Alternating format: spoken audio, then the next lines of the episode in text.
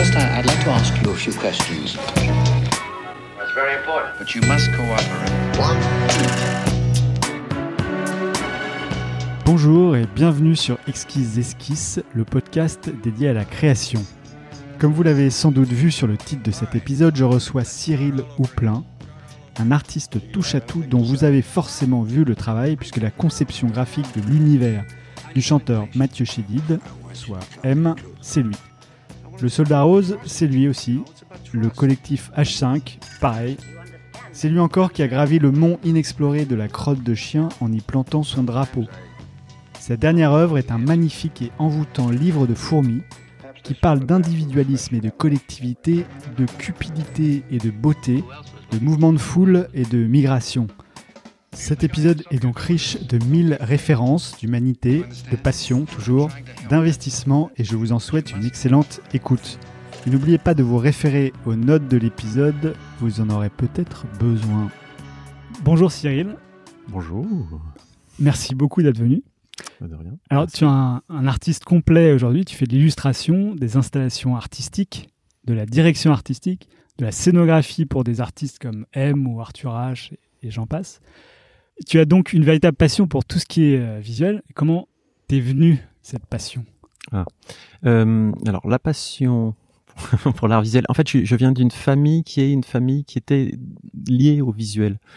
Et mais euh, aussi, ce sont des faiseurs. Donc, c'est, c'est, j'ai, une, je suis une famille qui, qui était des ingénieurs avant. Après, sont devenus des euh, designers, entrepreneurs, et ce qui était l'ingénieur d'il y a longtemps. Et après, du coup, le goût de l'esthétique était présent à l'époque où le, quand mon grand-père avait une usine, mon père aussi, il, fabriquait, mon grand-père fabriquait des appareils d'éclairage, une société qui s'appelait Lita, qui, qui, qui, qui était sympa. C'est des éclairages pour la photo, le Bah, en fait, il a un peu, je sais pas si c'est- prétentieux, mais il a un peu profité. C'est une époque, dans certaines époques, il y a, il y a, il y a, il y a des choses qui se développent et lui s'est mis à développer le spot individuel. En fait, il a, il a commencé à travailler chez euh, Kremer, le spot euh, pour le cinéma. Et il a après après guerre et euh, le hasard fait que c'était un peu un géo trouve tout donc il a essayé de développer ça et chez Kremer il développait ça déjà pour la photo si je me souviens bien pour les studios photo pour la prise de vue photo et lui avait des envies de développer plein de choses. Donc euh, il, a il a pensé au à réduire ce, cette chose qui était pour la photo pour les gens. Et notamment je sais que le, ce qui a débloqué ça, c'est euh, il a rencontré Chanel et il a fait le premier éclairage pour la boutique Chanel euh, dans euh, Faubourg Saint-Honoré, il me semble, ou c'était peut-être pas là. Et les voisins, les copains qui avaient des vitrines à côté étaient jaloux, donc ils ont fait appel à mon grand-père et il était, il venait de développer sa, sa- son entreprise en banlieue dans un petit garage et ça c'est c'est devenu important. Et après, il a fait des choses plus importantes comme le premier éclairage, je crois, de Notre-Dame. ou- Et, et le spot individuel est devenu pendant les années 50, 60 quelque chose d'énorme. Tout le monde en avait, en mettait, c'était dans le coup. Et voilà, il a dé- développé ça pendant des années. Et il y avait cette notion où mon père, lui, travaillait dans mon oncle aussi. Ils avaient monté une, agence de pub euh, où il fabriquait, il faisait le design des, packaging. Mon père dessinait les produits. Donc j'ai grandi dans cet environnement. Tous mes oncles sont dans le monde de l'image. Mon frère est dans le monde de l'image. euh, ma mère était euh, aussi un peu dans l'image, en tout cas dans la déco. Donc ça, c'était lié. Chez nous, c'est un peu ADN, disons. Je suis un peu fils de boulanger de l'image. Donc, tout le monde a fait de l'image dans la famille, quoi. au Oui, final. ma, Parce que tu disais H5 tout à l'heure, en aparté, qu'il y avait Ouais. 5 ou plein. Alors, non, quand on disait 5 Houplin, en fait, quand on a fondé H5, c'est euh, H de Houplin, et les 5, c'est mes parents, ma sœur et, et mon frère. Ouais. Et euh, bon, H5, en fait, c'est une société où qu'on a fondée ensemble, et euh, qui est l'entreprise de mon frère, et qui est, qui est un, un studio de création euh, qui est devenu un collectif de, de je sais pas comment on dit, et c'est- le nouveau format, disons. C'est l'idée et le dessin au départ, ou l'idée la forme, disons, et ça après on peut effectivement naviguer et, et se balader à peu près dans tous les univers avec ça aujourd'hui. L'image est hyper importante depuis un certain temps et, et nous c'est un plaisir de le faire, donc euh, on s'amuse. Donc, tu t'es pas trop posé de questions au moment où il fallait choisir un- dit. Alors moi c'est très simple parce que le le premier jour on m'a mis à l'école, euh, je me suis battu avec quelqu'un, j'ai pas compris un garçon qui est venu me taper dessus, j'ai compris que l'école c'était un peu la prison. Donc pour moi c'était à peu près ça, ça ressemblait à peu près à ça. Donc j'ai été très très mauvais, j'ai fait 14 écoles euh, jusqu'à l'âge de 15 ans. J'ai arrêté à 15 ans en ayant euh, du moins 15 ans, 10, non, 16 ans, et j'avais triplé ma troisième. Donc j'ai arrêté. J'étais très mauvais. Et j'étais très content d'arrêter. Mais je sais que tout petit, je pense à 8 ans, je, je voulais dessiner. Je... Tu savais que plus tard, tu... Ouais, j'avais eu un flash sur un, une carte postale de Picasso et, et, et les premières choses que j'ai lues, sans savoir lire, les, les, des livres que, que j'ai eu entre les mains qui étaient très très importants et qui me marquent encore aujourd'hui, sont Little Nemo de euh, euh, Winston McKay. Euh, le hasard fait que à 8 ans, j'ai rencontré Jean-Giraud Moebius, qui est devenu un ami de mes parents et qui est donc je, je, j'ai grandi en pouvant m'asseoir sur sa chaise de dessin. Euh, j'ai un oncle qui était très très bon dessinateur aussi euh, et peintre. L'environnement, donc j'avais des blueberries dans les mains. J'ai, j'ai, lu Um Papa. Je, non, c'était un, le dessin était un médium qui me correspondait. Je l'ai senti rapidement. Ouais, tu baignais dedans, quoi. Ouais, ouais, ouais, je peux me vautrer dedans. Je, je peux en manger, même. Mais du, coup, quand on a, on est sur les genoux de Jean Giraud euh, quand il dessine, hmm. on n'a plus besoin de faire d'école, non, après? Bah, en tout cas, il y a un, ça, ça c'est étonnant, mais ça m'est arrivé souvent euh, depuis que je suis petit de, de, me retrouver en face ou à côté ou, ou et, et finalement même sans avoir de conseils ou ce genre de choses parce que j'ai pas eu cette occasion-là avec Jean. Je suis parti vivre plus tard, justement à 17 ans. Euh, euh, j'ai passé un moment chez lui à Los Angeles. Euh, je crois que juste côtoyer, quand on côtoie des, des monstres, disons sacrés de certains, dans certains domaines, euh, juste les côtoyer, s'ils ont un regard bienveillant, si on est là sans qu'il y ait d'oppression ou de sentiment d'écrasement, dit, rien que humer l'atmosphère nous est déjà, on s'en imprègne inconsciemment. Je pense, on, on, on goûte à ce ils ont une certaine sérénité en général les, gens qui ont parcouru un certain chemin mm. et qui sont qui sont malheureusement lui n'est plus là mais et ça fait que cette sérénité ce il y a un côté humble normalement qui peut s'en dégager et on le sent on le si, on a les yeux pour, pour voir c'est pas mal et donc le, on a l'impression que tout ça est naturel et que c'est accessible alors ou euh, je sais pas si l'accessibilité.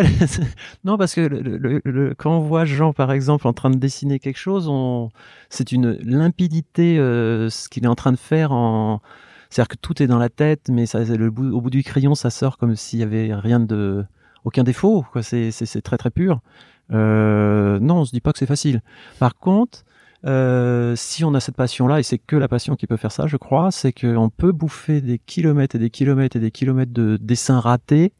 C'est ça qui fait tenir et essayer de. Et puis en plus, on a peut-être un exemple, une en ligne de mire, il y a peut-être des références qui sont euh, qui, qui, qui, font que bah, pour les atteindre, elles sont plutôt de qualité. Après, chacun ses références, hein, mais moi, en tout cas pour moi, j'avais ça déjà quelque part. Je, je, je voyais au loin. Après, j'ai abattu. Euh, j'ai pas dit que je, je, voulais y ressembler, mais en tout cas, c'était déjà long, intéressant dans, dans la recherche.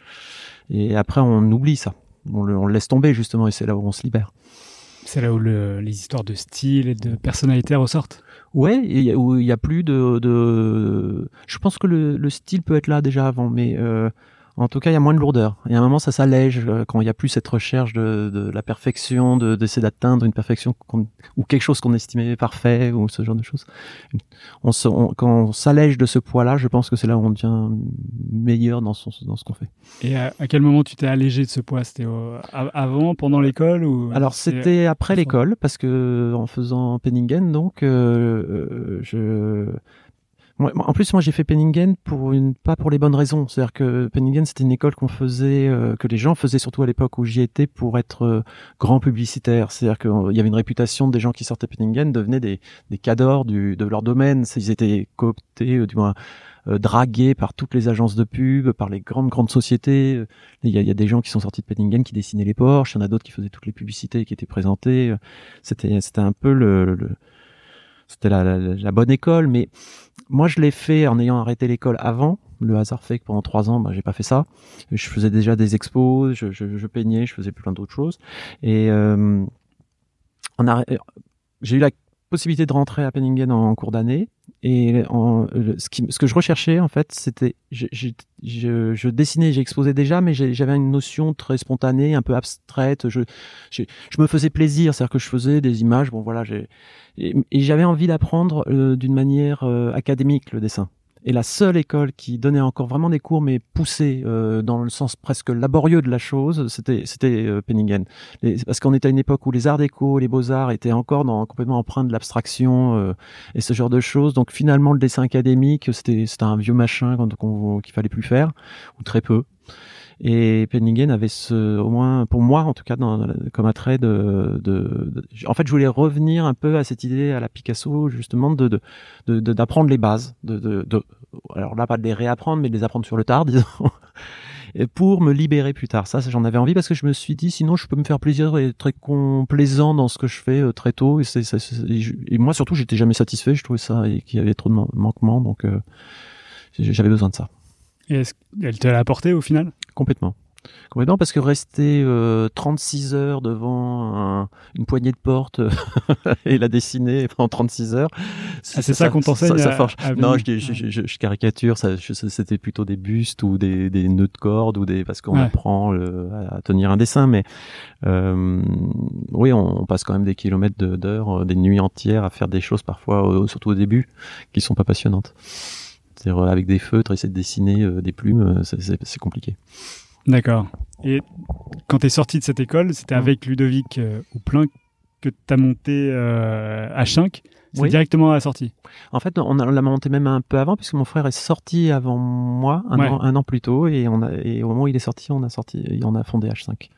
Et on a commencé H5 en faisant des choses euh, qui n'étaient pas ce qu'on, ce pourquoi H5 est connu aujourd'hui. On a fait beaucoup, beaucoup d'images de salons, euh, notamment Porte de Versailles, ou ce genre de choses, des logos, des, on dessinait aussi, notamment le salon du funéraire. On peut dire que pas, mais c'est bien, au moins c'est drôle à raconter. Et c'est de la, petits- scénographie que vous disiez euh, alors moi je faisais, moi j'ai fait de la scénographie pour euh, les salons, Ouais. euh, ce qui est ce qui est lié à l'autre profession que j'ai- je pratique. Euh, et avec H5 on faisait surtout l'identité et on a fait aussi, on faisait des séries de t-shirts commandées par des entreprises. euh, On a on a fait des, on faisait, je faisais des dessins pour euh, les, des verres vendus en, dans les méga grandes surfaces dans le monde entier. Là ces verres on voit des motifs avec euh, le motif euh, Acapulco, le motif euh, où on imagine avec des transats, des trucs. Et, et ça, j'en ai fait quelques kilomètres aussi.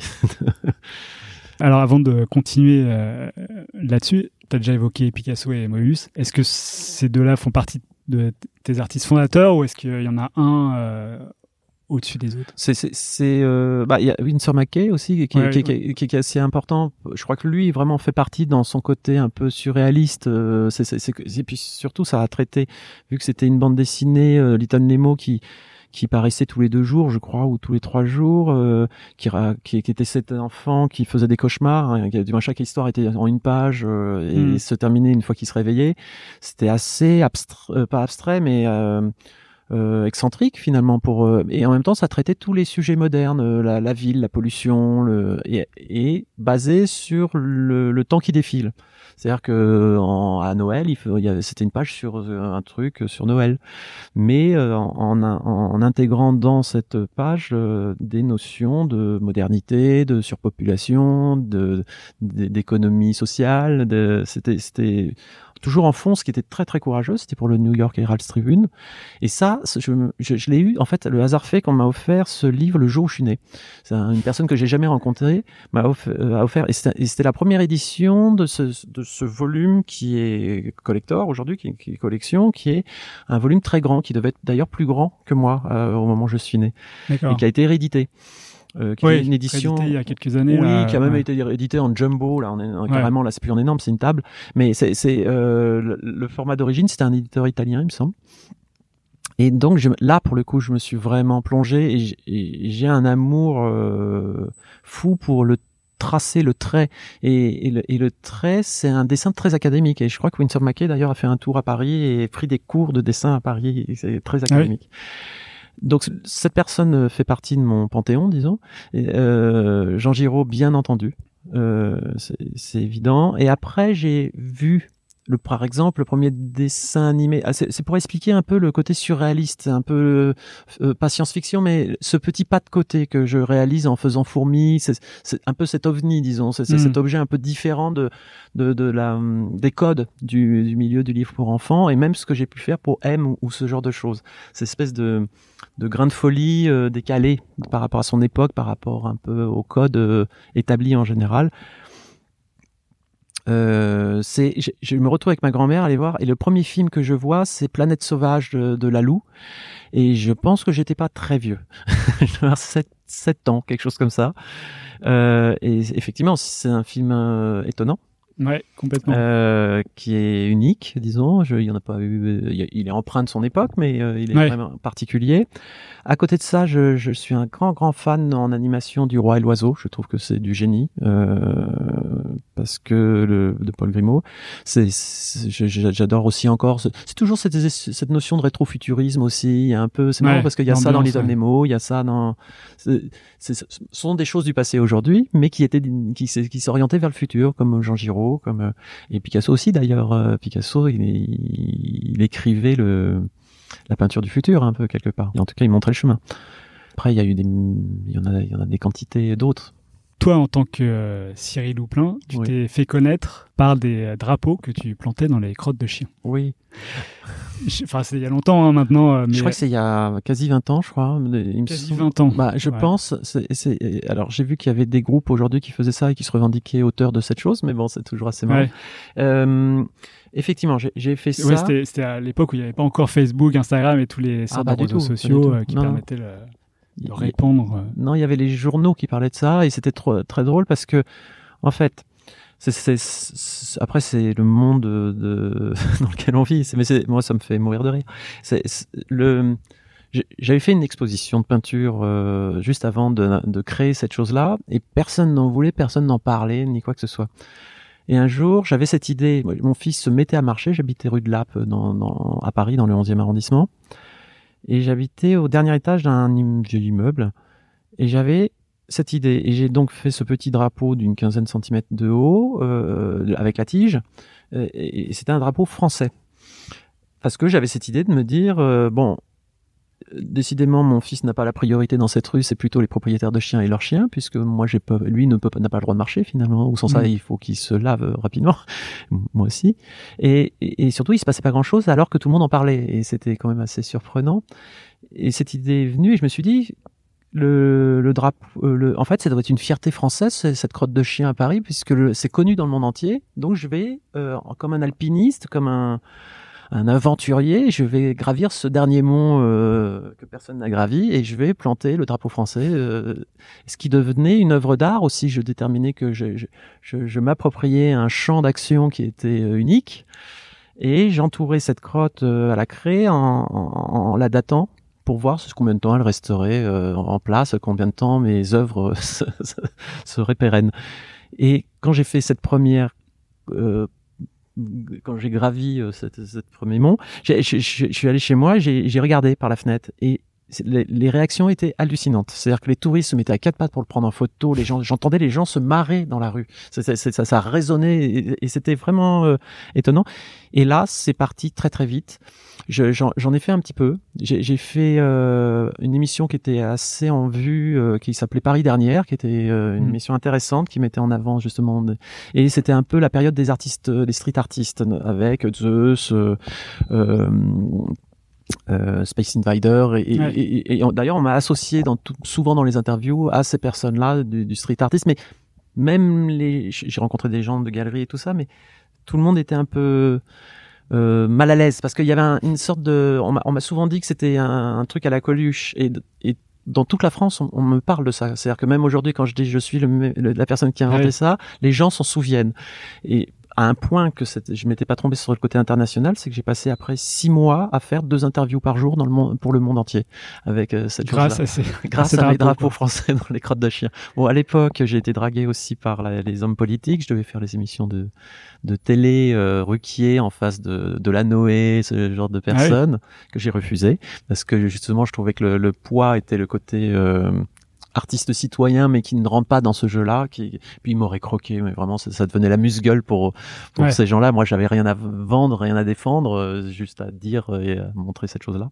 Et à l'époque, il y avait encore les motocrottes euh, à Ouais, Paris, non? J'ai eu peur qu'on me qu'on me reproche et qu'on me facture euh, le, la mécanique euh, abîmée ou parce que ou le temps perdu d'enlever le drapeau avant d'absorber la motocrotte. Je peux vous dire que dans mon quartier, euh, j'avais un atelier aussi rue de Soden.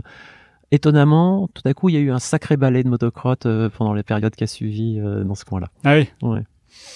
ça c'est marrant. Hmm. Du coup, t'as enrayé toutes les motocrottes de Paris et du coup, ils ont dû en changer. Ils se sont dit, bon, on va pas en changer. Euh, hein, on non, je pense qu'après, euh, Chirac ne sait plus présenter les motocrottes. non, j'en Et- sais rien. Et c'était un peu, un peu militant ou c'était vraiment juste pour. C'était totalement militant aussi. Ce que je trouvais intéressant d'ailleurs, c'était un peu, pas, je sais pas si c'est précurseur, mais en tout cas, c'était euh, dans ce qui devient de plus commun de, de ce- ce- ces événements à plusieurs. J'ai- été embauché par la mairie d'Anglette pour planter des drapeaux sur toute la jetée à cette époque-là. Euh, J'avais dit ça dans un interview de, en rigolant. Bon, bah, si en plus on peut me payer pour que je plante des drapeaux à la crotte de chien, on a atteint le sommet, quoi. Et j'ai trouvé ça chouette que la mairie d'Anglette le, le- le propose. Et j'ai passé un week-end euh, à planter. J'ai planté 600 drapeaux euh, dans le week-end euh, sur la jetée d'Anglette. Ah, c'est un vrai travail. Euh, donc ça montre le- l'ampleur du problème et, et du, bah, du problème. Il y a bien plus grave, mais en tout cas, c'est, je trouve que c'est une histoire quand même de, de replacer l'être humain où il doit être et c'est une histoire. C'est, du bon sens en fait. C'est comment on peut. Alors après, c'est pas de donner des leçons. C'est une façon de, de montrer quelque chose et tout le monde est d'accord finalement, mais ça bouge pas. Donc c'est assez rigolo. Parce que tu parles d'être humain en plantant ces, euh, ces drapeaux. Alors ça c'est rigolo les êtres humains parce que quand je plantais les drapeaux dedans, les enfants et maintenant les, les autres personnes euh, qui me qui ou qui avaient des chiens et qui étaient pas d'accord ou les enfants qui me voyaient très naïvement disaient ah monsieur vous êtes dégueulasse. C'était moi qui étais dégueulasse. J'ai Ouais. failli me faire casser la gueule plusieurs fois par des propriétaires de chiens et tout ça. Avec, avec cette Ah histoire, ouais. ça montre à quel point c'est un sujet sensible. Ouais, c'est clair. Et les galeristes, euh, quand ils, parlaient de ce. Bah, les galeristes, ils savaient pas parce que ça joue pas des codes de galerie. Et Aujourd'hui, peut-être plus d'une manière un peu plus évidente, mais en tout cas à l'époque. euh, Non, mais comment et ça se passe? Tu bien les- ramasses une, une crotte euh, avec un drapeau planté Oui, tu- il y a si, il y avait Wim Delvoye qui avait Ouais. euh, fait à l'époque son cloaca, sa machine euh, qui- où les grands chefs cuisiniers apportaient des plateaux de, de- de grands plats et il avait réussi à reproduire tout le, le système du digestif en fait dans une machine. La boîte à caca. la- alors, que ça s'appelait. oui, au cloaca, la boîte à caca, Ah, du moins la boîte qui voilà, fabriquait du caca. Parce qu'avant, Mm. il y avait eu aussi le caca en boîte, hein, si on peut en parler, de ces, de, je sais plus comment il s'appelle, euh, ce- c'était artiste italien des années 70. Et hum, euh, Wim Delvoye avait fait ça, et donc il- après, il, cette machine au bout, il y avait des étrons, et les étrons, il les mettait effectivement dans des bocaux, il me semble, et, et vendait les bocaux. Euh, il y avait un, un- pas une mode du caca, mais en tout cas, il y avait deux personnes qui, qui, qui traitaient cette matière, c'était lui et moi à cette époque-là. D'accord. Et à, à côté de, bon, de ça, tu fais aussi d'autres expositions, comme euh, les bénéfices du doute, Oui. où tu, euh, tu, tu, tu- détournes complètement des, o- des objets, où tu, les transformes, euh, comme les Scooby-Doo en forme de, Alors euh, oui. de les- tuyaux d'arrosage. euh, Euh, en fait, non, oui, c'est non, en fait, c'était. Oui, c'est plutôt l'inverse. C'est, j'aime bien citer Wim Delvoye. J'aime beaucoup Wim Delvoye. J'aime bien. Euh, euh, je me souviens plus de son nom, un artiste italien. Du moins, c'était, Wim Delvoye. J'aime bien beaucoup quand même parce que ça, son détournement d'un objet ou de quelque chose et, ça prend du sens. Par exemple, sa, cage de, football avec des vitraux fait en vitro, euh, qui, qui en, en associant deux choses, euh, on comprend tout de suite ce que ça veut dire. J'ai- J'aimais bien et avec de l'humour, de la dérision. Il y a une de ses œuvres, je crois que c'est une photo, euh, un photomontage au-dessus d'un village en Suisse et, et euh, avec une énorme falaise euh, au-dessus. Et c'est gravé euh, au burin en énorme. Euh, maman, euh, j'ai oublié les clés, euh, je rentre dans cinq minutes, euh, juste au-dessus. Et en dessous, on voit des petits pavillons, et je trouvais ça assez rigolo, ce genre d'image. Je- c'est- pas exactement ça, mais ça, ça- le propos est à peu près ça. Et ça, ça m'amuse. Et moi, j'ai- j'aime bien. Après, j'ai essayé de j'y mettre du sens aussi. euh, j'ai- grandi un peu à la campagne et j'y retourne. Et j'entendais les, les agriculteurs euh, dire il y a plus d'eau, il y a plus d'eau. Et comme je suis un peu idiot, je me suis dit tiens mais qu'est-ce qu'on va faire de tous ces tuyaux d'arrosage? Et donc je me suis mis à faire des Scooby-Doo géants. Et, et je me suis rêvé d'appeler le Guinness Book des records pour faire le plus grand Scooby-Doo du monde, ce qui est totalement absurde. Et bon, après la démarche était quand même un peu laborieuse, donc j'ai laissé tomber. Je suis, je suis feignant. Parce qu'il y avait ça. déjà un record qui, qui avait été fait alors. Non, je Non. sais pas. Non, c'est pas ça. C'est qu'il faut appeler deux juges officiels. Et Ah oui. bon, ça devient une espèce de truc. Bon, je sais pas si ça vaut le coup d'être dans le Guinness en fait. Parce qu'il y a quand même beaucoup de records absurdes. hein, Oui, celui-là était pas mal. Et puis surtout, il devient artistique. Et puis surtout, bon, ça, c'est le plastique, c'est le, détournement. Et c'est Scooby-Doo. J'ai fait aussi des, des têtes de chevreuil euh, euh, en taxidermie, dont les cornes sont des cornes en Scooby-Doo de tuyaux d'arrosage, une sorte de nature qui, qui mute en fait. euh, et c'était une façon d'exprimer ça. Et après, j'ai commencé à faire des installations où le tuyau d'arrosage permet de créer des systèmes de réseau. Il peut, comme une toile d'araignée, il peut prendre les objets, il peut, il peut se, se créer autour d'un objet. Et j'ai commencé à faire des réseaux un peu gigantesques euh, de, de, de ça. Et il y a eu cette exposition avec ça, mais après je me suis amusé à faire un, un, château de cartes euh, postales de, de la cathédrale de Chartres pour montrer la, la fragilité du, de, de, de, la religion catholique euh, à cette époque et puis toutes les religions du coup. J'ai fait aussi un dé géant en béton pour euh, parler de, de l'urbanisme hasardeux qui, qui, qui, qui, qui, envahit le monde entier. Voilà, c'est toujours ce détournement des, des choses. Ouais, tu euh, tu tu t'éclates. On peut dire que j'essaye de m'amuser.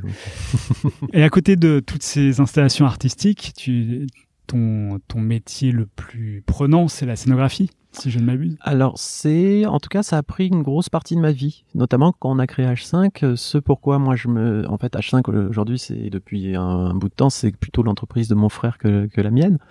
Euh, même si j'ai toujours travaillé avec H5 ou pour H5. Euh, moi, en fait, j'avais une passion pour la musique aussi, et le hasard encore fait, mais c'est vrai, ça, c'est pas moi qui l'ai, j'ai pas fait pied de grue, c'est que un de mes meilleurs amis et surtout la, la révélation d'un d'un- d'un petit enfant euh, en rencontrant un autre enfant euh, fait que on- je suis devenu euh, copain comme cochon, mais à, à 11 ans de de- d'un d'un jeune homme qui s'appelait Mathieu et qui est Mathieu Chédid. Et on a fait les premiers groupes ensemble, on a, on- on- voilà, on a, on a fait des concerts, on a grandi, on a fait plein de gentilles bêtises ensemble, et, on, on avait cette passion en commun, mais Mathieu est talentueux à un point que quand on est à côté de lui et si on a moins de talent ou en tout cas comme on n'a pas obligatoirement le même niveau de passion que lui et que lui est à côté avec sa guitare, quand on apprend à jouer de la basse, on, on peut paraître très très mauvais à côté de lui rapidement parce que bon voilà comme tout passionné, on- il y a un Mm. truc en plus. Et moi, je, bon, ça c'est une chose, c'est la réflexion après euh, coup. Sur le moment, effectivement, je me sens, je me disais, mais il va vite quand même. Euh, mais je passais beaucoup de temps et finalement peut-être beaucoup plus de temps à travailler les, le, le dessin des affiches, les logos Ah oui. de, nos, de nos groupes que à travailler ma basse. Et, et comme on est très bon amis euh, et qu'il y en avait plein d'autres autour, hein, le premier groupe c'était avec Pierre Souchon, Julien Voulzy. Euh, Bah, lui, il est bien euh, entouré. Romain Lacroix. Ouais. Voilà, donc on, a, on, on, on, on jouait beaucoup ensemble. Euh, après, les groupes euh, rencontrent d'autres groupes, ça fait des mélanges. Mathieu Bogart, euh, Bo- euh, Vert Coquin, de- des gens de General Electric aujourd'hui, beaucoup beaucoup de gens. Ça, c'est, ça grandit, ça grandit, on vieillit, on vieillit. Et euh, euh, on s'est un peu éloigné parce que moi je suis parti à l'étranger, tout simplement. J'ai arrêté l'école et j'ai, changé de ville. Et quand, quand j'ai fini en fait Penningen, entre temps j'ai revu Mathieu quand, quand je suis rentré à Paris. Et quand j'ai fini Penningen, lui finissait euh, sa tournée et, son, et le moment où il était guitariste pour euh, Sinclair, sur la tournée de Sinclair. Et on s'est dit, euh, bon, ben, il faut qu'on fasse quelque chose ensemble. Et le, Mathieu, on s'est mis d'accord. Un soir, on a un peu trop bu au Francofolie, il me semble, mais bon, c'est pas pour ça qu'on a dit ça. Et, euh, et on s'est revu un mois après. Mathieu m'a dit, je, je vais m'appeler M et je vais avoir une coupe de cheveux comme ça. Et ça, c'était ce qui l'a amené la base. Et après, on, on s'est parti. On a passé euh, plus de dix ans à développer. euh, Ouais, parce que tu as développé tout l'univers de ses premiers albums, enfin même Mm. euh, peut-être encore aujourd'hui. Non, ça fait euh, de- depuis, on s'est croisés, mais je, ça fait de, on peut dire que moi, c'est mon travail s'est arrêté après Kid Nous deux, euh, tout ce qui était guitare rose, euh, toute la tournée, qui, était, disons que c'est le, c'est- le point culminant de dix ans de, de, de, de, de- de- à gravir les échelons, mais avec euh, bonheur, puisque on montait à chaque fois un petit peu, on, on nous donnait un peu plus de, de, de possibilités dans, dans, dans, ah, pour comprendre, connaître et, et jouer. Ouais. Et euh, après, si j'ai fait un peu quelque chose sur Mister Mystère, mais depuis Mathieu, on se croise. Non, mais je, je, je, on n'est plus en, en, on n'échange plus artistiquement, en tout cas sur sur, sur son travail. Parce que moi, j'ai- moi, j'étais un grand fan de Mathieu Chédid quand il a commencé euh, et qu'il il, ouais, il explosait tout. Et au moment où il a fait cette, euh, scéno- enfin, il y avait cette scénographie à Bercy, je crois, Oui. avec cette grande guitare rose, et- etc. Je me suis dit, mais le mec qui a fait la scénographie, il a dû trop s'éclater à, à faire tout ça, quoi. Bah ouais. Et cet homme-là, je l'ai en face de moi aujourd'hui. Ah ouais, ça doit être émouvant. je, je suis ravi. Mais ouais, carrément. non, non, mais bon, ça. C'est, c'est, c'est, Non, c'était. Et, et du coup, c'est comme ça que tu as réussi. Enfin, tu as, fait toutes ces scénographies pour euh, tout cet, cet univers de chanteurs français. euh, Exactement, de, de fil en aiguille. Après, c'est- et ça, et ça devient. en- Aujourd'hui, je peux faire euh, juste coach pour une jeune artiste qui est jamais montée sur scène et qui, qui pourtant a un succès fulgurant euh, dans une émission de télé ou, ce- ou par internet. On par, euh, on- j'ai travaillé avec Necfeu euh, à, à faire sa mise en scène sur, sur le Bercy qu'il avait fait. Que tu fais la mise en scène aussi. Bah, pour, le coup, la pour le coup, là, pour ouais. Necfeu, c'était la mise en scène. C'est-à-dire qu'ils avaient décidé, euh, ils voulaient un peu ça, un peu ça, un peu ça. euh, et j'étais là, le regard extérieur, pour, pour essayer de, de que tout s'en- s'enclicte correctement et que ce show soit un show. Et, et, et après, parfois, je... je euh, je crée tout l'univers, c'est-à-dire que ça peut aller de l'affiche euh, jusqu'à la lumière. Souvent, je, je contribue vraiment à la- au travail de lumière parce que, en fait, le- le- ce, qui est, ce qui est intéressant et ce qui me passionne, c'est pas pour une histoire de despote, c'est pour une histoire de cohérence, c'est de pouvoir avoir le regard sur tout et de garder une cohérence. Moi, je- je- je- je- j'ai du mal avec euh, euh, euh, des, des, pas les artistes, mais parfois je trouve que beaucoup de concerts, on en met plein les yeux pour mettre plein les yeux, pour dire bon voilà, vous avez payé votre place, il faut vraiment que vous en ayez plein les yeux, et ça souvent d'ailleurs, quand ce sont des très très gros budgets, ça devient incohérent. Alors aujourd'hui, un petit peu plus cohérent, je pense, parce qu'il y a une sorte d'image liée d'ailleurs à la scénographie par, rapport au, je parle des artistes internationaux. En France, on essaye de faire un peu pareil, donc c'est toujours un peu, un peu en dessous. Et je pense qu'on peut faire un on peut faire des, même des choses mieux que les États-Unis parce que finalement les codes américains sont assez basiques, euh, on les comprend, il y a beaucoup d'argent, on sait à peu près comment ça peut fonctionner. On doit trouver des idées avec un peu moins d'argent en, en France et, et l'émotion peut-être est peut-être plus souvent là que la grosse machine qui en envoie euh, des, des kilos euh, dans les yeux. Ouais, mais on voit dans tes scénographies que tu essaies toujours de raconter des histoires en fait. Enfin, on- on- Oui. En, t- en Oui, tout cas, qu'il y ait des émotions et qu'on laisse la place au... Souvent, les concerts, on est dans plein feu tout le temps. C'est-à-dire qu'il faut que ça soit à fond tout le temps, tout le temps. Et ça, on, on oublie un peu que... Ou, en fait, raconter une histoire, c'est déjà un chemin. C'est euh, co- comment on ouvre un concert, comment on le finit, euh, qu'est-ce qu'on met, à quelle chanson on met à côté de l'autre pour euh, pour que c'est du contraste, pour qu'on soit ému. Et à un autre moment, on ait envie de shooter euh, dans le ballon. Voilà, c'est c'est vrai que quand tout est à fond, tout est à fond. C'est on est tout le temps à fond. On n'a qu'une émotion. Moi, j'aime bien quand euh, on sort d'un concert d'avoir euh, plein les yeux, mais pas dans le sens où on a vu plein d'images sur un écran, mais dans, dans le sens où on a même du mal un petit peu à se souvenir de tout ce qu'on a vu, toutes les émotions qu'on a vécues. On est un peu, on s'appétille un peu, quoi. Et, et quand on regarde la scène, eh ben, on voit des choses qui traînent. Il y a des choses qui ont été euh, cassées, il y a des choses qui ont, qui ont pas, explosé, mais bon, voilà, que, que, que- reste, qu'il y a des restes sur lesquels on peut s'accrocher, et se dire ah oui, c'est tiens, ça, ça me plaît ça. Avec M, tu as aussi euh, réalisé des clips. Ouais. J'ai pensé à Ma Mélodie, qui a un fait. style euh, très particulier, qui ressemble un peu à ce que faisait euh, euh, enfin, Un dessinateur euh, Osvaldo Ouais. Cavandoli sur la linéaire. Ouais, exactement. Et il y a tout un univers que tu as suivi avec ton livre La ficelle. La ficelle et un- une série d'animations à la Ouais. cidelle. Ouais. Comment est, Il y bout de ficelle le livre Bout et de la ficelle, ficelle voilà, la série. Voilà. La ficelle, la série, qui est une, une très jolie série avec justement des chanteurs qui chantent. Oui, six clip chanteurs. Six chanteurs différents. Enfin, En fait, je suis parti de la- le bout de ficelle.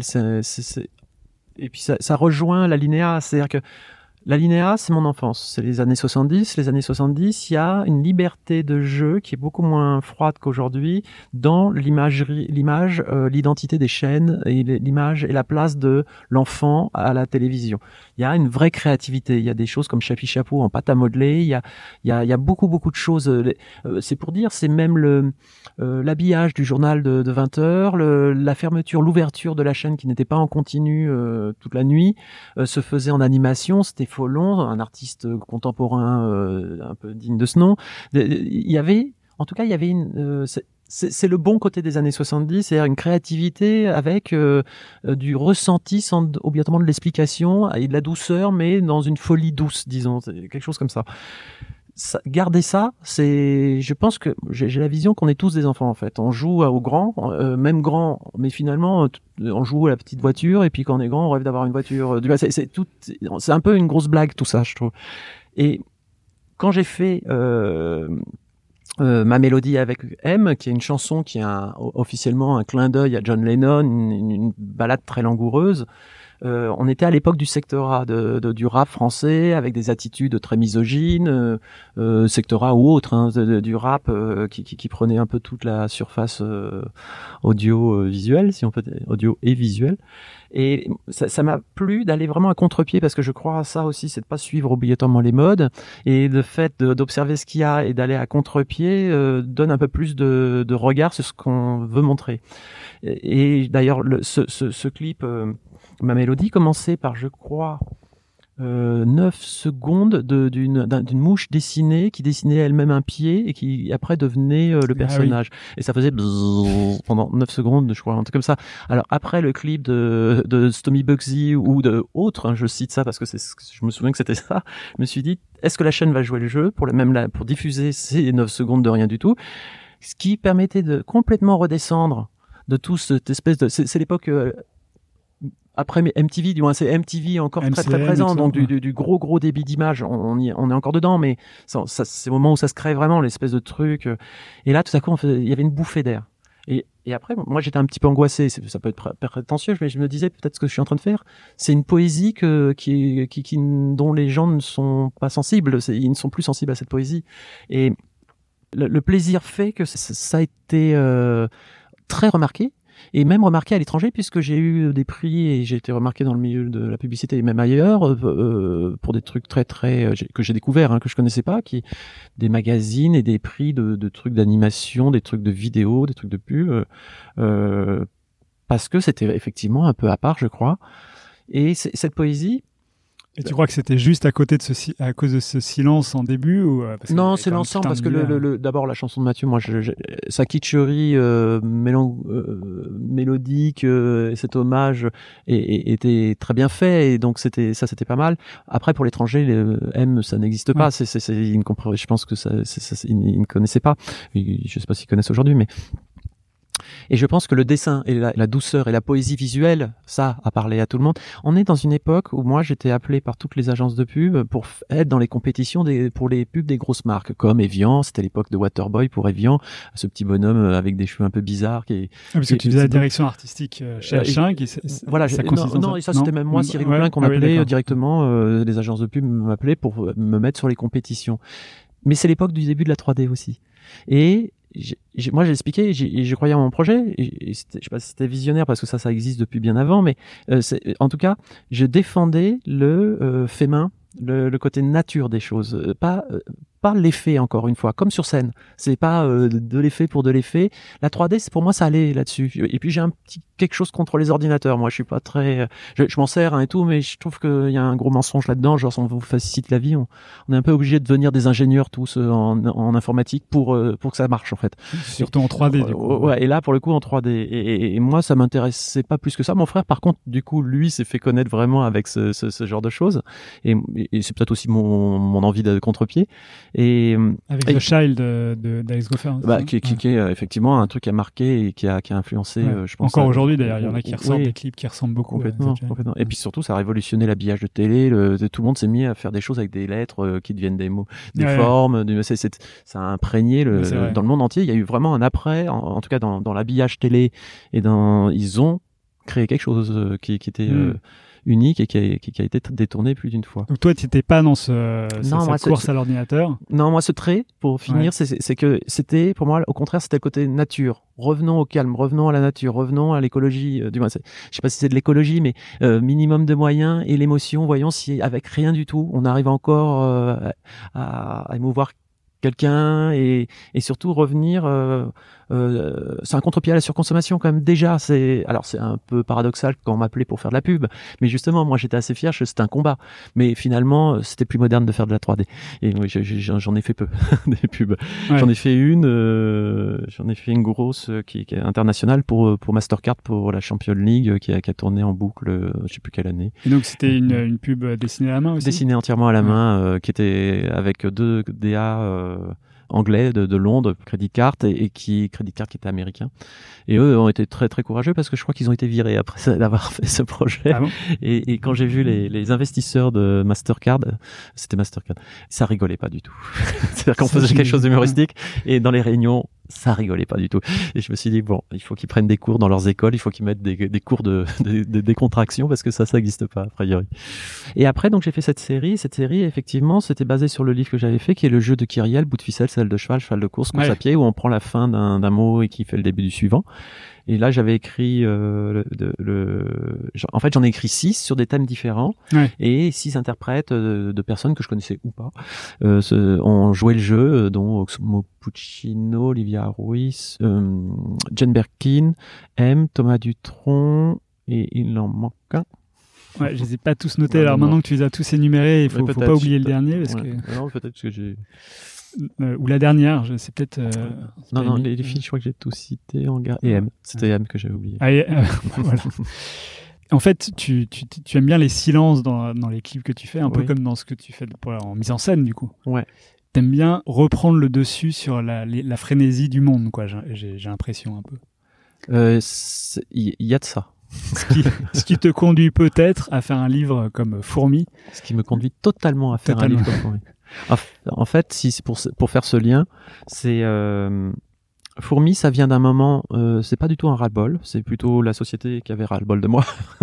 non, il y a un- comme tout dans ces métiers, il y a des moments où on est un peu moins euh, euh, dragué, on est un, et on est un peu moins demandé, les choses évoluent, les choses changent.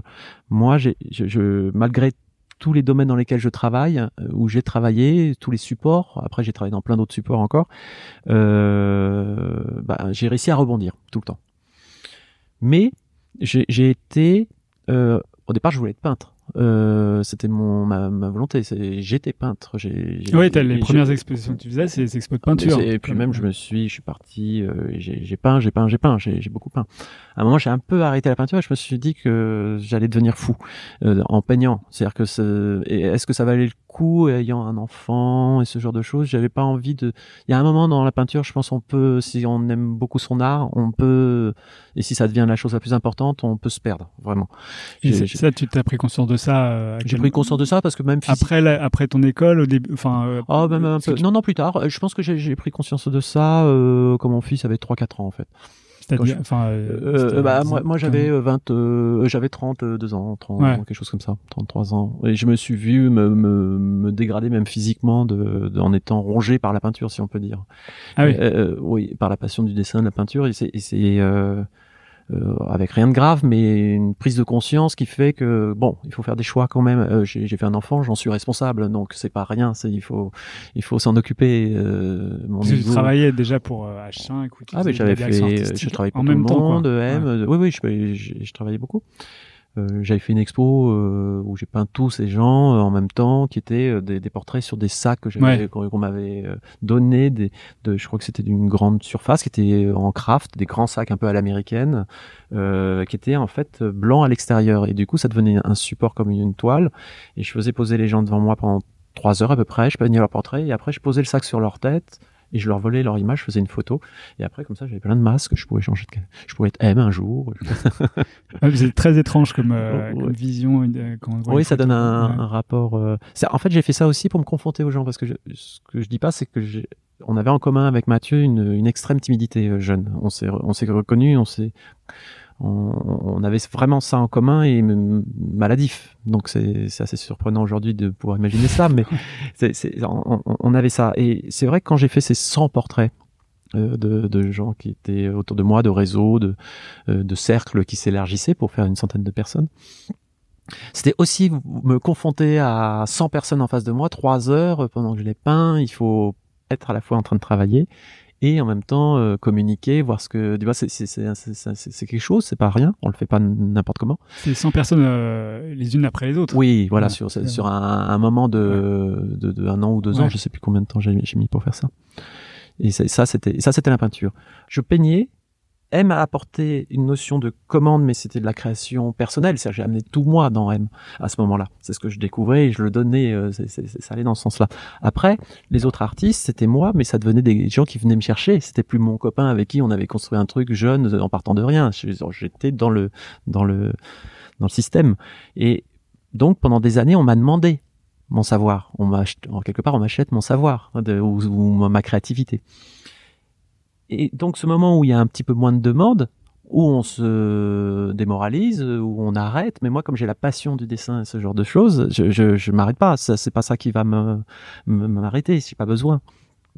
Et je me suis dit, j'avais envie de m'étonner en fait. J'avais, je me suis dit, qu'est-ce que je peux faire aujourd'hui, surtout avec encore une fois cette frénésie, cette même moi, j'en ai, ai fabriqué beaucoup des images. Euh, qu'est-ce que je pourrais faire si je reviens à la base je prends un crayon ou un truc avec de l'encre, en tout cas du noir, quelque chose pour imprimer sur une surface blanche. Donc j'ai pris de l'encre noire et du papier blanc. Et qu'est-ce que je peux faire de minimaliste aujourd'hui qui soit pas dans une surconsommation, dans un, dans, dans, un qui pourrait être, euh, qui pourrait me surprendre? Et, et pour me surprendre, ben j'ai cherché et j'ai fait, j'avais cette idée. Souvent j'ai les idées, elles mettent, c'est pas qu'elles mettent du temps à apparaître, mais elles sont là, puis un jour je les pose. Euh, c'est le moment. Voilà, c'est comme les drapeaux pour les crottes de chien. C'est un truc que j'avais eu peut-être deux ans avant. Mais un jour je l'ai fait. C'est parce que tout à coup ça devenait évident. Tiens, tiens, je vais faire ça aujourd'hui.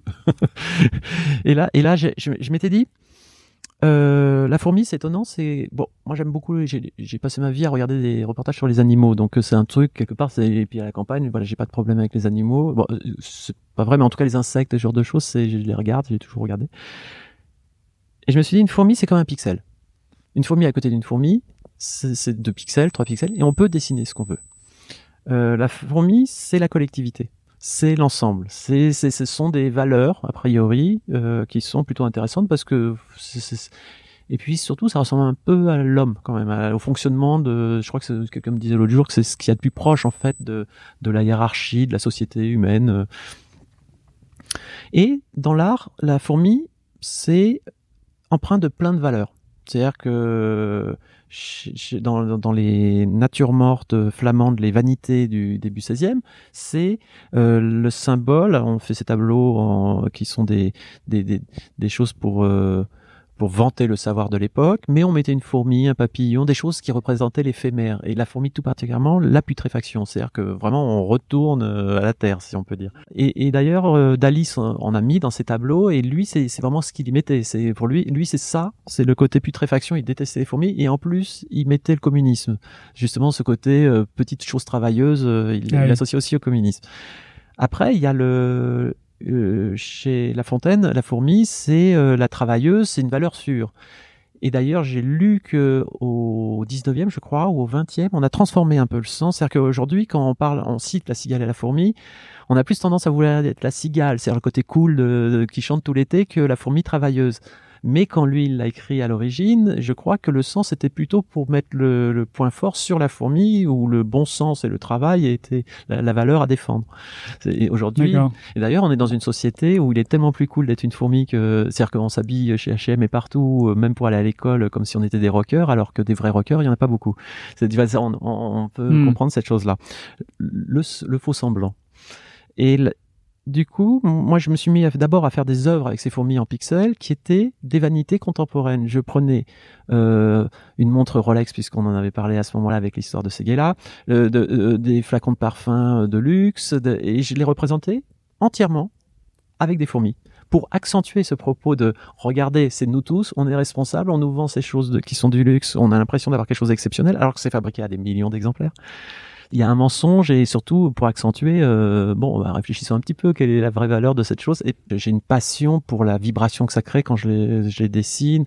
Cette encre sur, ça me rappelle la gélatine et les dessins de Betty Boop ou de dessins comme, Fé- Fat- euh, comme Félix the Cat, qui était cette espèce de vibration. Alors mes fourmis avec leurs pattes, elles ont un peu cette vibration. On se demande si elles vont euh, dans, dans un claquement de doigts tout à Ouais, coup si on- toutes, euh, toutes ce, des, ce- Si on observe longtemps, on peut voir Oui. grouiller tout ça. oui, on peut perdre un peu. En, Mm. Parfois, c'est bon de sortir un peu du dessin pour rentrer dedans. Et je me suis retrouvé, euh, je ne sais plus quand, à écrire une histoire. Et qui s'avère le jour où j'avais un rendez-vous avec Christophe Tranchant chez Milan Édition. De, euh, on avait un rendez-vous pour se rencontrer et voir si on pouvait faire des choses.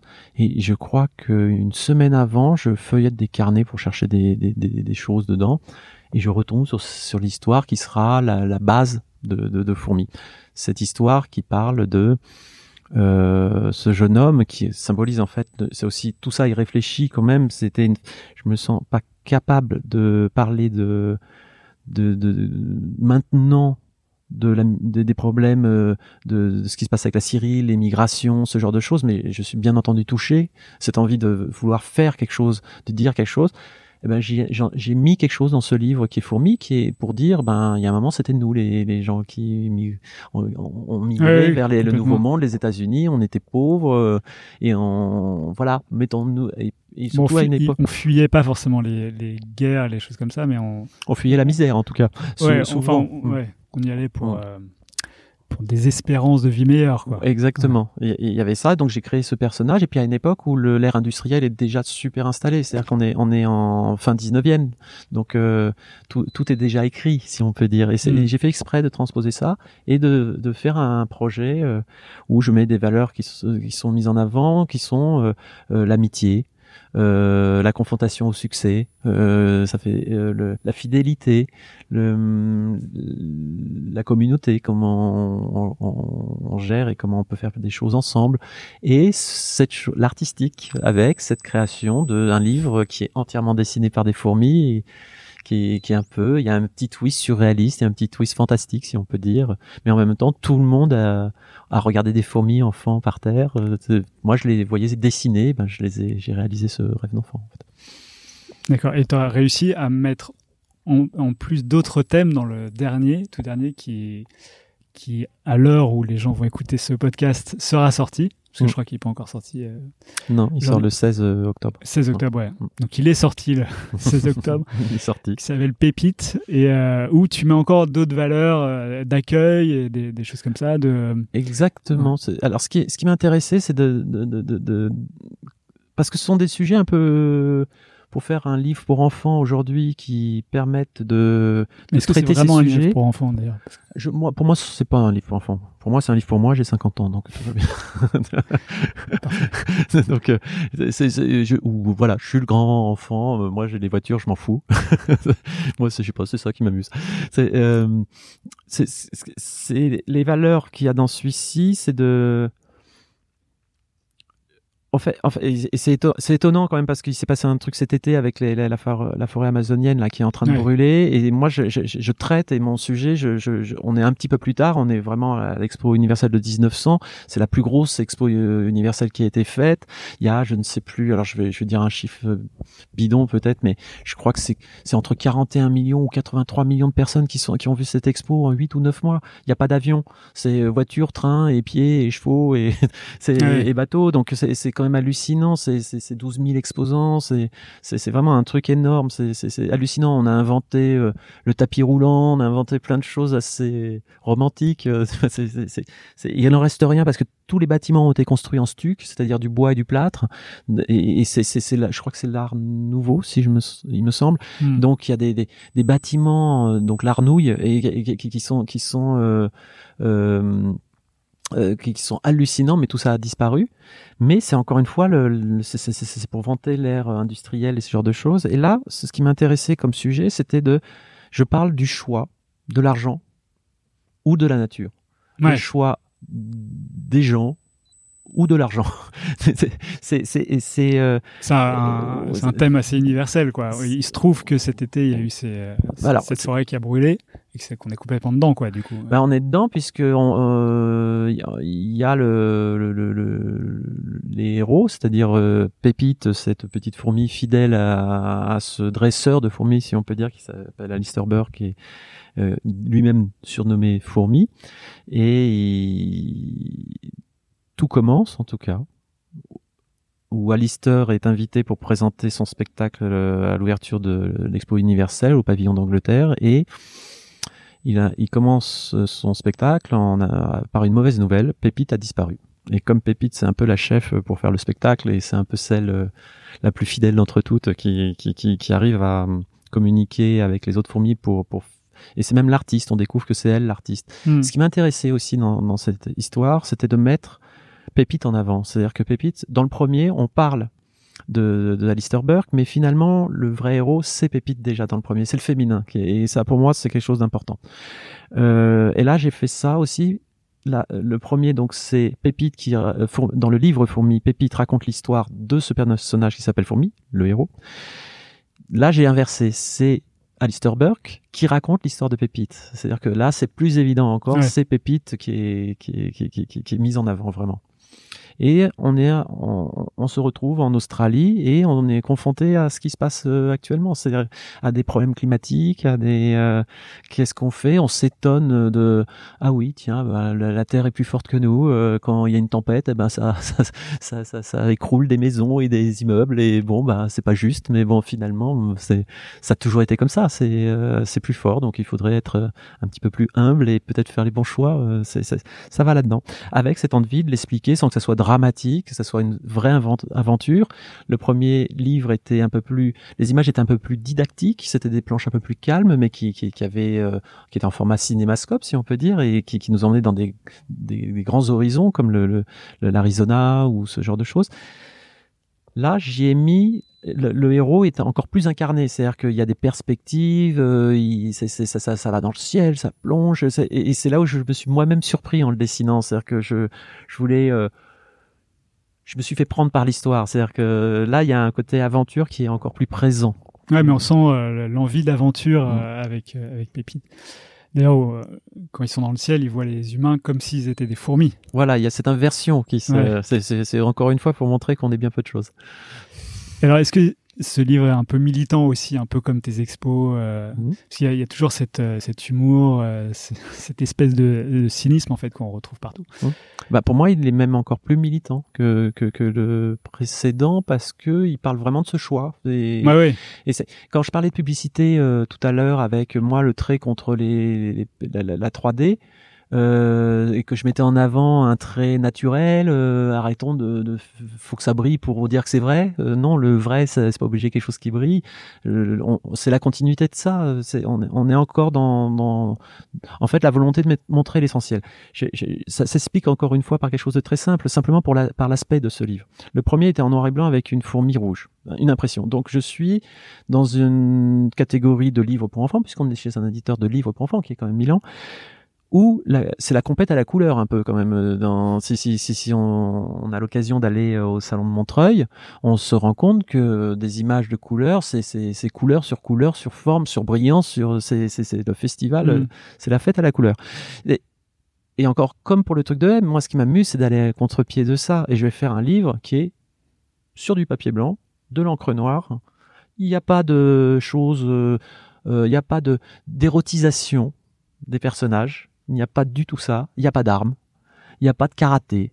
Il n'y a pas de, il y a de l'aventure, mais avec d'autres codes. Et donc, c'est de dire, euh, tiens, on peut être passionné. Alors, effectivement, il y a de la folie. C'est-à-dire que ce dessin avec de la fourmi, c'est quand même particulier. C'est, euh, Ouais. Tu m'as raconté tout à l'heure comment c'était fabriqué. euh, Oui. Tu tu y as passé. euh, Bah, j'y, passe des, des, bah, celui-ci, c'est six mois de 12 à 14 heures de dessin par jour pendant, même le dimanche, même le samedi. C'est-à-dire pas de, pas de repos. C'est, c'est, le plaisir de se dire que même un ordinateur ne le ferait pas parce que finalement, le défaut, la sensibilité du trait, la qualité de ce qu'est l'être humain, c'est-à-dire avec sa main, son, sa fragilité, sa fatigue, son, son, sa petite erreur, euh, même le- si j'ai envie que ce soit le mieux possible, bah, ça sera toujours plus poétique et délicat et sensible que si c'était une démultiplication faite sur, par un ordinateur et des calculs. Et moi, j'ai la petite euh, fierté de me dire, je suis le seul euh, bonhomme sur Terre qui fait ça. J'imagine que c'est un peu difficile de... moi, j'aime bien cette idée que l'être humain, euh, Ouais. euh, tout seul, peut se démerder euh, sans, sans, sans, sans une machine. Que chaque être humain est, unique, du coup. Mm, Bien que, enfin, tout en faisant un livre sur les fourmis. Collect- Alors avec la collectivité. avec la non, mais c'est complètement euh, ambivalent, non C'est ça c'est. Oui, c'est ça. C'est, très particulier. C'est de mettre en avant. Moi, je, je mets en avant le côté unique tout le temps, alors que je parle de collectif aussi tout le temps. Mm. Donc c'est, c'est un peu particulier, mais c'est, c'est un équilibre à trouver. C'est puis c'est bien. C'est pas blanc, c'est pas noir. Ouais, c'est un peu doré maintenant. Alors là, il y a le doré parce que je, là, c'est le plaisir de fabriquer le livre. Si on continue le pitch du livre, c'est que on- il il y a une aventure et à un moment, donc, Pépite disparaît et au, au moment où elle réapparaît, elle est en or. Mm. Et l'or, ben, quand ça brille, euh, vraisemblablement, ça attire la convoitise. Donc ça, ça, dé- ça développe des choses. Moi, ce qui m'intéressait là-dedans, c'est que ça amène une autre couleur. Dans, dans mon- il y a un petit curseur qui va plus loin par rapport au premier. Ça a un vrai sens. Et il y a en plus le, alors là c'est le, c'est le, le, le fils, petit-fils d'ingénieur, de, de, de, de faiseur, si on Mm. peut dire. C'est qu'il y a un challenge technique aussi pour ce, ce livre. C'est comment on amène euh, et on fait croire et on y croit à ce- ce- ce- cette fourmi qui devient en or et qui, qui, qui est présente sur le livre. Et en même temps, j'essaye le challenge. Il est aussi justement, et ça c'est dit à la fin, c'est une sorte de morale, si on peut dire, c'est que l'argent, euh, pour moi, à mes yeux, euh, l'argent ou, l'or, pour le coup, c'est que ça ne de valeur, de valeur que quand on s'en sert avec euh, artistiquement, si on peut dire, avec talent, pour embellir les choses, pas pour le montrer. D'accord. C'est dans, l'associer avec, avec euh, ce que je sais faire, c'est-à-dire faire de l'art, de faire, des images, de Mm. créer. euh, si l'artistique, euh, ça, ça justifie, en tout cas, c'est pas, voilà, c'est pas, ça me paraît pas vain quand c'est utilisé d'une manière artistique. Alors, je vais poser quelques questions un peu euh, philosophico. Moi, je suis hyper balèze en philosophie. C'est vrai? Non, pas du tout. Non, c'est pas vraiment philosophique. Euh, je vois que, enfin, t'es- t'es vraiment passionné au point de, euh, de pouvoir penser que tu peux devenir fou en faisant de la peinture ou euh, des choses comme ça, où tu fais des Mm. fourmis euh, 12 heures par jour pendant plusieurs mois, voire plusieurs années. Ça Euh, fait, ouais, ça, doit, ça fait 13 ans en fait que je fais des fourmis, ça, ça montre. 13 ans. Ah oui. D'où, te vient cette, euh, ce besoin de créer aussi intensément, du moins? Bah, c'est comme tous les autres artistes, c'est euh, c'est une façon de, de supporter. euh, bah, c'est- c'est- oui, c'est une façon de se créer un monde et de. Alors après, Enfin, moi, j'ai des, Mm. des idées. Alors, Oui. L'aventure, l'envie d'une possible immortalité, la, la postérité, le, le, le fait La de postérité, militer. certainement au début. du moins, Je pense que quand on commence, c'est comme un comédien, c'est qu'on on- il y a cette- ces, ces- valeurs assez. Alors, tout le monde n'est pas comme ça, euh, mais j'ai- j'en ai parlé à plein de gens qui me disent mais non, pas du tout. Je dis, euh, je- quand on veut être comédien, du moins, je sais pas, je pense que quand on veut faire quelque chose, on veut le faire le mieux possible et pour faire. euh, je sais pas, moi, je suis pas né dans, dans, dans les cavernes, mais euh, de, c'est- c'est- le faire le mieux possible, c'est avec. Le plus de confort possible. Donc ça veut dire euh, si on veut être peintre, euh, ben alors ça, ça je suis revenu un peu à cette idée, sur cette idée. C'est-à-dire que euh, quand je suis jeune, ben j'aimais Picasso et je pense que c'est la grande différence, c'est que Picasso il a amené le succès avec l'art.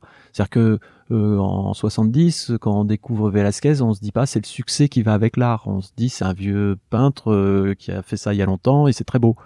Euh, Picasso, Dali, ce sont des gens qui ont amené la- le, le côté rockstar de et ça avait l'air franchement cool euh, vu d'un petit garçon de 8 ans. bon après je, je regardais pas tout sur Picasso, mais bon, il, il avait l'air aussi impressionnant qu'Elvis Presley. Et, Ouais. Impressionnant, je sais pas moi, c'est surtout ses images. J'ai pas découvert Pi- euh, Picasso par par ses photos. Dali, photos lui, lui. euh, pour le coup, c'était une vraie rockstar. Oui, bah, je l'ai vu. Là, j'ai encore sorti une image pour un truc. Il est en peignoir jaune velours euh, dans son atelier devant une toile. euh, C'est extraordinaire. La photo, elle est géniale. Quoi. Il est genre limite à poil dessous. euh, Ouais. euh, C'est quand même assez.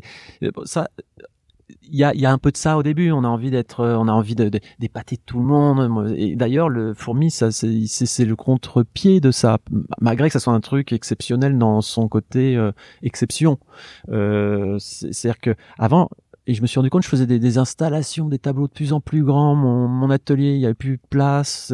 Et ça devenait démentiel. C'était, mon ego euh, n'en pouvait plus. Et je le disais, je, fais des trucs monumentaux, c'est génial. Disait- je sais pas si je le disais, mais bon, voilà. Ça, ça, et à un moment, j'ai trouvé ça totalement absurde, surtout euh, et cette envie de de, de, de de, de, de parler un peu de surconsommation, ce genre de choses, il faut faire un peu attention et être cohérent ouais. avec ce qu'on dit, quoi. C'est alors je l'ai fait en version minimaliste et du coup, même ces trucs avec fourmis, c'est une version euh, euh, petit bijou, savoir-faire. C'est-à-dire que voilà, je le, je le prends, c'est plus très très grand, mais c'est c'est du Mais c'est ça, t'es passé du monumental au tout petit petit. oui, quoi. mais c'est du minuscule monumental. Ouais. non, mais ça reste en fait, c'est quand même assez euh, mégalo, mais c'est ça tient dans une poche, quoi. Il y a pas plus- y a plus besoin de Ouais, ouais. de Mais- charter. alors, justement, euh, tu parlais de chemin de vie. Est-ce que Oui. As un objectif avec, euh, en voyant ton parcours Est-ce Ouais. que maintenant tu sais Est-ce que tu as une vision de, de Ah, ton avenir euh, artistique? J'ai- ben, je, euh, je veux continuer à faire des choses comme ça, continuer à faire des choses nouvelles. Je, là, je, je, c'est- étonnamment, cette année, je fais un nouveau truc. euh, Je, je suis hyper heureux, euh, qui est en devenir. Euh, dans un nouveau domaine, c'est, c'est, c'est...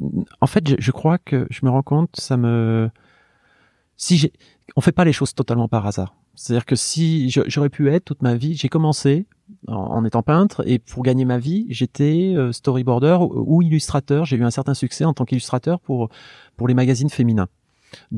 Et j'étais illustrateur de nourriture, de, de nature morte en nourriture, parce que je peignais des natures mortes aussi, donc du coup, de fil en aiguille, voilà. Et je me suis rendu compte que j'étais tout de suite catalogué illustrateur de nature morte à la peinture de nourriture. Ouais.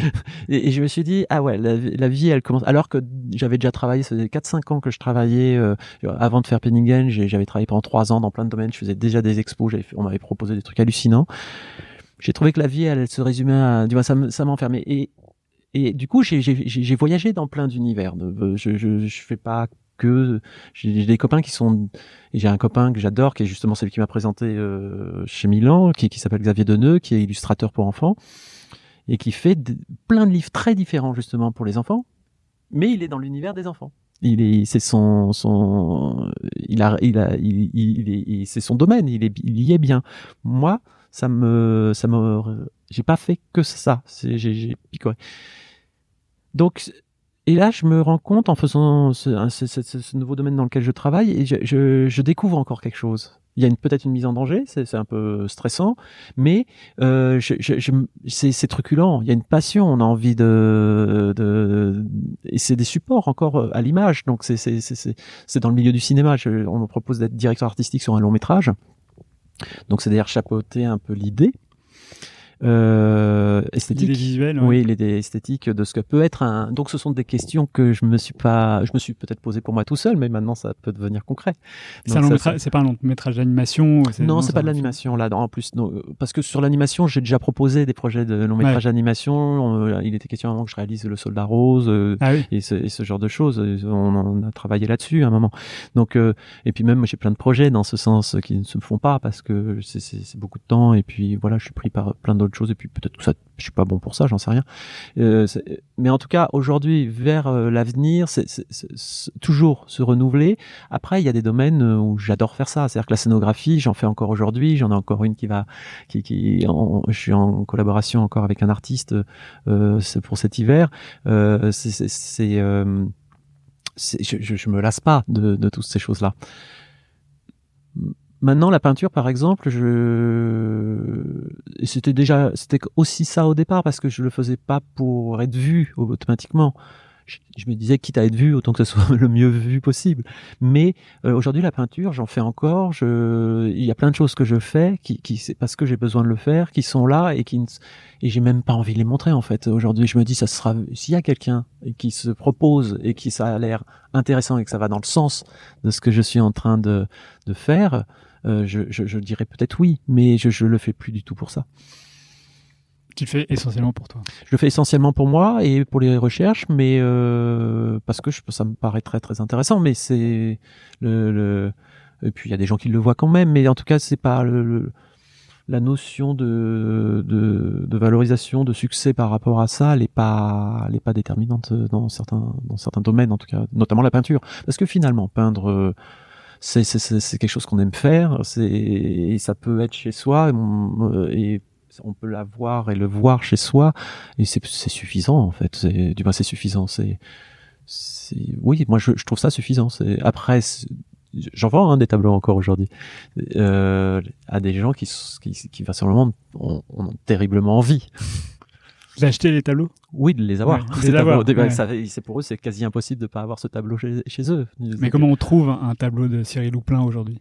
Bah, Dans les galeries en, ou euh, en, en venant dîner, mais je vais pas inviter la France Ah oui, entière dîner non, pas. Je ta- dis, ta venant dîner. galerie, c'est euh, c'est oui, bon, après c'est des rencontres et c'est ce genre de choses. Ouais. Galeriste, c'est compliqué les galeristes. Moi, c'est un jeu qui m'amuse pas en fait. Hmm. Tu vois, c'est, c'est, ça peut faire vieux rabougri qui est, qui est grincheux là-dessus, mais c'est. euh, Non, mais c'est un marché de l'art. euh, après, c'est un on- système que je trouve assez. euh, alors, on- je vais tomber dans des poncifs, mais c'est, c'est, euh, c'est un système qui, que, que, que- je sais pas. Je, j'ai- c'est, c'est un jeu que c'est dans nos métiers, il y a, il y a des faiseurs et puis il y a des, il y a des gens qui, qui, je sais pas ce qu'ils font. en tout cas, je veux pas faire ce qu'ils font. Et alors, euh, justement, la, la réussite, c'est quoi pour toi? Oh, ça c'est une grosse question. C'est, ça, ça la gros, question. c'est- voilà, là, celle-là. Exactement. Est-ce qu'on parlait de succès? Bah, le succès quand même, c'est C'est après. pas forcément lié à la réussite. Non, mais bon, la, la réussite, en tout cas, c'est, euh, je sais pas, qu'est-ce que je peux dire par rapport. En tout cas, il y a, y a une part de, de dans ce que je fais, là où je suis béni, c'est que on- quelque par rapport à la peinture, c'était une chose, par rapport à quand on fait des images pour communiquer avec les autres. Euh, le regard de l'autre euh, a une valeur. Euh, si euh, ça va dans le sens de ce qu'on attendait ou qui sent, ça semble être compris, en tout cas le, le message semble être compris, ça fait plaisir et si ça permet de continuer à faire ça, c'est super. Et ça, c'est un peu une réussite, ça. C'est-à-dire d'avoir pu vivre de de, de, de, de, ce que j'aime faire et de et de je- je- j'ai vraiment beaucoup de chance à ce niveau-là. C'est que je suis euh, c'est- je, je, je l'exprime en tout cas. C'est je pense que c'est pas noir ce que je fais. Il y a pas de je pense pas qu'il y ait de ça sent pas. J'espère en tout cas ça sent pas le le revanchard ou ce genre de choses. C'est que c'est euh, je, je suis hyper gâté. J'ai été hyper gâté. J'ai pu m'amuser. Je peux m'amuser. euh, Ouais, t'as eu la chance de faire tout, tout ce que tu voulais, et de- aussi En- diversifié. euh, en que fait, ouais, quand même, hein. Ouais. C'est, c'est, euh, j'ai dû rêver de plein de choses et finalement j'ai pu les faire. Donc Ouais. c'est, et je suis même étonné. quoi. C'est, c'est quand même assez chouette. Alors voilà, c'était la dernière question euh, philosophico. Mm. philosophico. J'en ai une toute dernière qui Ouais. est euh, est-ce qu'il y a un, un objet culturel qui t'a marqué ces derniers, derniers temps? Euh, Il y, a, il y a une, une personne que je connais qui fabrique des maisons, qui est architecte et c'est, une chose que je découvre, qui de- de découvrir l'architecture, euh, le sens vraiment de l'architecture. Et je, et je découvre que L'architecte, c'est quand même quelqu'un qui, qui, qui, qui fait aussi quelque chose d'assez simple en fait. Faire une maison, c'est quand même euh, assez basique. C'est un besoin simple, disons. Le besoin est simple, mais Ouais. le- la, la- pro- la réalisation est compliquée. La réalisation est très compliquée. On parle de peintre. Je pense que l'architecte, c'est un peu le peintre, Ouais. de- le peintre maudit d'aujourd'hui. C'est-à-dire que c'est très compliqué de pouvoir aboutir à un projet, ce genre de choses. Et cette euh, cette, cette euh, personne s'appelle Anna Schaffper. Elle, elle, vient d'avoir un prix en Suède pour une toute petite maison entièrement faite en béton. Et mais elle a, cette maison, bien qu'elle soit complètement en béton, on a très très envie de la voir. On a très envie, surtout, de vivre dedans. Et, et, et voilà, ça, si on peut parler d'objets artistiques, on est, on est plus. C'est pour moi, c'est du niveau de l'art. C'est c'est c'est-à-dire qu'on, c'est ça me marque et euh, j'ai la chance de connaître cette personne et c'est et c'est un rapport encore à la nature. Et c'est Mm. pas du tout dans les clichés de, de ça. C'est ni euh, euh, ça n'a pas besoin de mettre du bois partout. Pour faire croire que c'est la nature. Voilà c'est intelligent et je pense que c'est porteur et ça se sent tout de suite.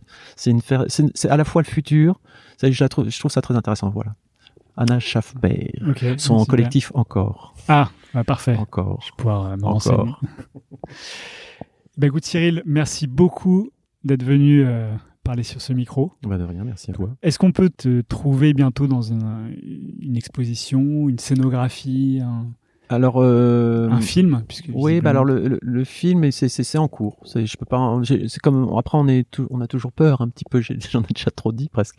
Euh, il va y avoir des signatures du livre, bien entendu.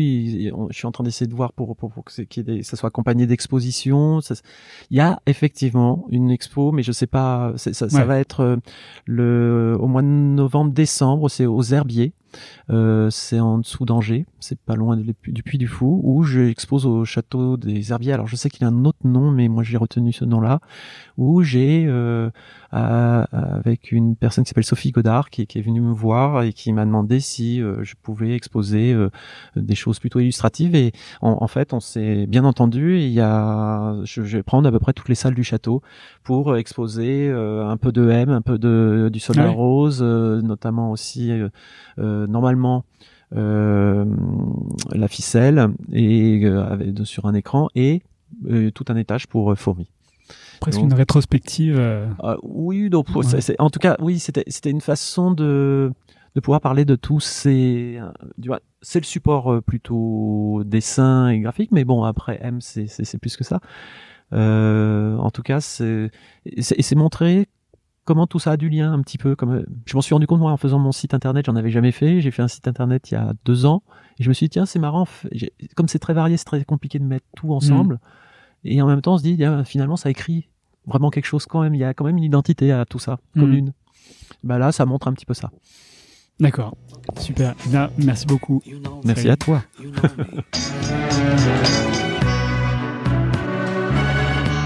Il semblerait que vous ayez apprécié cet épisode et j'en suis évidemment ravi.